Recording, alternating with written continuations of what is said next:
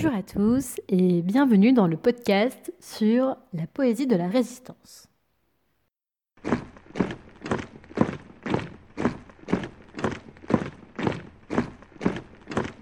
Avant de parler de la poésie de la résistance, on va faire un petit rappel sur l'histoire de la poésie. On va revoir comment a évolué la poésie à travers les siècles. Alors il faut savoir qu'à l'origine, hein, toute poésie alliait une parole rythmée et une musique. On disait qu'elle était lyrique car au sens étymologique du terme, elle était chantée et notamment accompagnée d'une lyre. La lyre, je pense que vous vous en souvenez notamment avec le mythe d'Orphée, c'est ce qui ressemble un petit peu à une harpe avec très très peu de cordes. Alors, pour vous rappeler le mythe d'Orphée. Orphée était un naède, un poète donc de l'Antiquité, qui euh, se marie avec Eurydice. Malheureusement, Eurydice se fait mordre par un serpent le soir de leur mariage. Orphée va tout faire pour aller récupérer donc son épouse.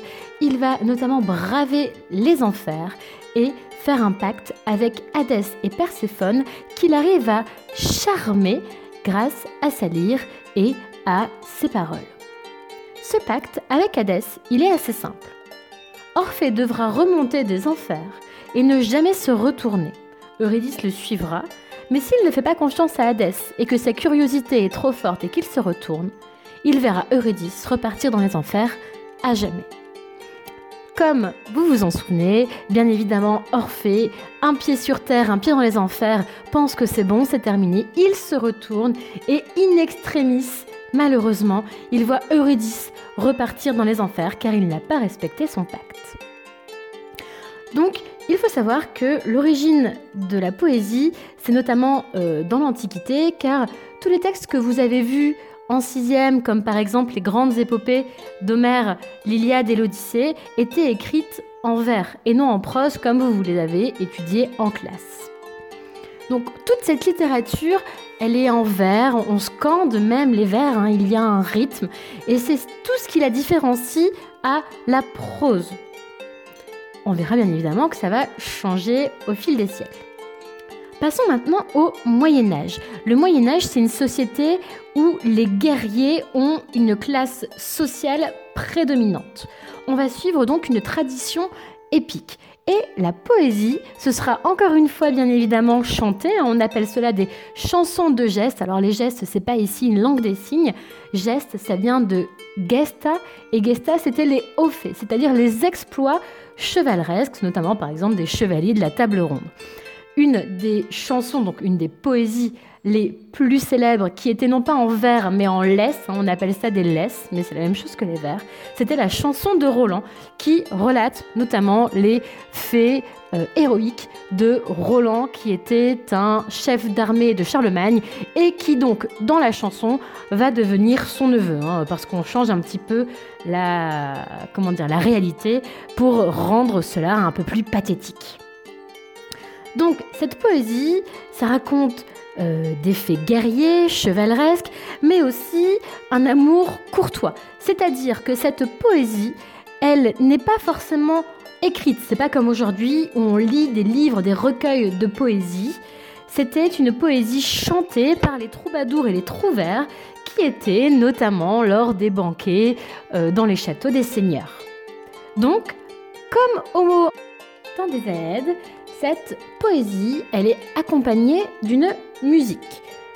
On fait maintenant un énorme bond dans le temps et on arrive à la Renaissance, notamment par exemple au XVIe siècle avec Ronsard ou Dubellay. Euh, le poète va exprimer ses sentiments personnels, l'amour, la nostalgie, le sentiment de la fuite du temps, l'aspiration à l'idéal. C'est une poésie qui va désormais être réservée aux termes lyriques. Ici, la lyre, ce n'est plus justement cet instrument de musique qui accompagne le poème. Le lyrisme, ça désigne une poésie où le poète va parler de son soi, de ses sentiments, de ses émotions, de ses espoirs, de ses peines, de ses joies et de ses regrets. À la même époque, dans un contexte de guerre de religion, il va apparaître une longue œuvre poétique qui tient aussi de l'épopée, hein, du lyrisme et de la satire. On a les tragiques d'Agrippa d'Aubigny.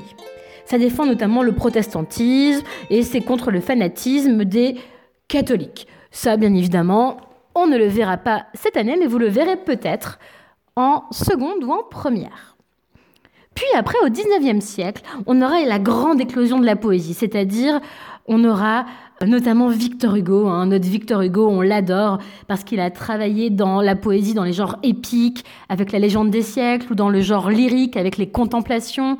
Il y aura évidemment notre chouchou, un Charles Baudelaire, avec ses fleurs du mal, ou encore Verlaine, sans parler de Lamartine, de Vigny, de Musset, de tous ces poètes du Parnasse, de Rimbaud, bien évidemment. Et donc dans cette poésie, même si elle est d'inspiration personnelle, hein, le poète exprime toujours ses sentiments, il exprime également des émotions qui ne sont pas que les siennes, mais celles de tous les hommes avec un H majuscule, du bonheur et de la souffrance, de l'amour avec un grand A, de l'angoisse devant la fuite du temps, de la douleur de la perte d'un être aimé, du sentiment de la nature, de la respiration aussi à l'idéal, et du désir notamment de changer la vie. Donc le 19e siècle, c'est THE siècle de la poésie. Le XXe siècle, lui, il est euh, héritier de toutes les formes de poésie des siècles antérieurs. En fait, on va avoir les formes classiques, comme les odes, les chansons, les sonnets. Je rappelle, le sonnet, c'est ce poème composé de quatre strophes, de quatrains, de tercets. On a après des poètes comme euh, Guillaume Apollinaire qui vont assouplir les règles de versification, qui vont par exemple abandonner la ponctuation. On l'avait vu avec le poème si je mourais là-bas. Ou même Apollinaire, vous l'avez vu, ça je pense en sixième, il va reprendre par exemple les calligrammes. Vous savez, c'est ce poème qui, lorsqu'on l'écrit, va prendre la forme d'un dessin, c'est-à-dire, par exemple, on peut très bien écrire, mais en respectant la forme d'un cœur, et ce serait très bien un poème d'amour. Mais il y a d'autres mouvements. On a également le mouvement surréaliste, donc surréaliste au-dessus de la réalité. On a ça par exemple avec Louis Aragon, hein. Il n'y a pas d'amour heureux, poème que l'on verra dans cette séquence. La priorité dans ce siècle, elle va à la langue poétique, au jaillissement des images, des métaphores et notamment de nombreuses figures de style, car vous savez que Madame Spichala raffole des figures de style. Mais le XXe siècle, il y a bien évidemment des drames et des guerres, hein, deux guerres mondiales notamment. Donc, dès la Première Guerre mondiale, il existe une poésie engagée. Hein. Ce n'est pas que euh, contre le nazisme et la Seconde Guerre mondiale. Dès 1914, il y a une poésie engagée qui dénonce l'absurdité de la guerre, qui dénonce ses horreurs et qui appelle notamment comme pendant l'occupation entre 40 et 44, qui appelle à la résistance. J'espère que la poésie et notamment son histoire n'a plus de secret pour vous. Et je vous dis à bientôt.